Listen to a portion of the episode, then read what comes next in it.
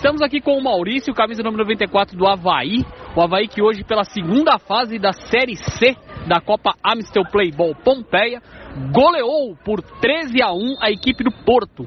E o Maurício fez quatro gols no jogo e foi um dos melhores atacantes aqui em quadra.